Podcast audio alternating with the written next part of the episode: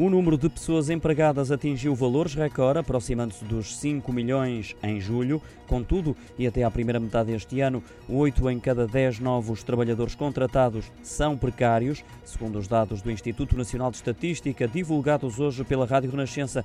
Dos quase 385 mil vínculos assinados entre a entidade empregadora e o trabalhador neste período, mais de 293 mil são contratos com termo ou contratos de prestação de serviço. Os dados revelam ainda que quase 200 mil destes empregos têm uma remuneração inferior a 900 euros líquidos mensais, sendo que 10% destes trabalhadores surgem com um ordenado abaixo dos 600 eh, euros, ou seja, inferior ao salário mínimo nacional.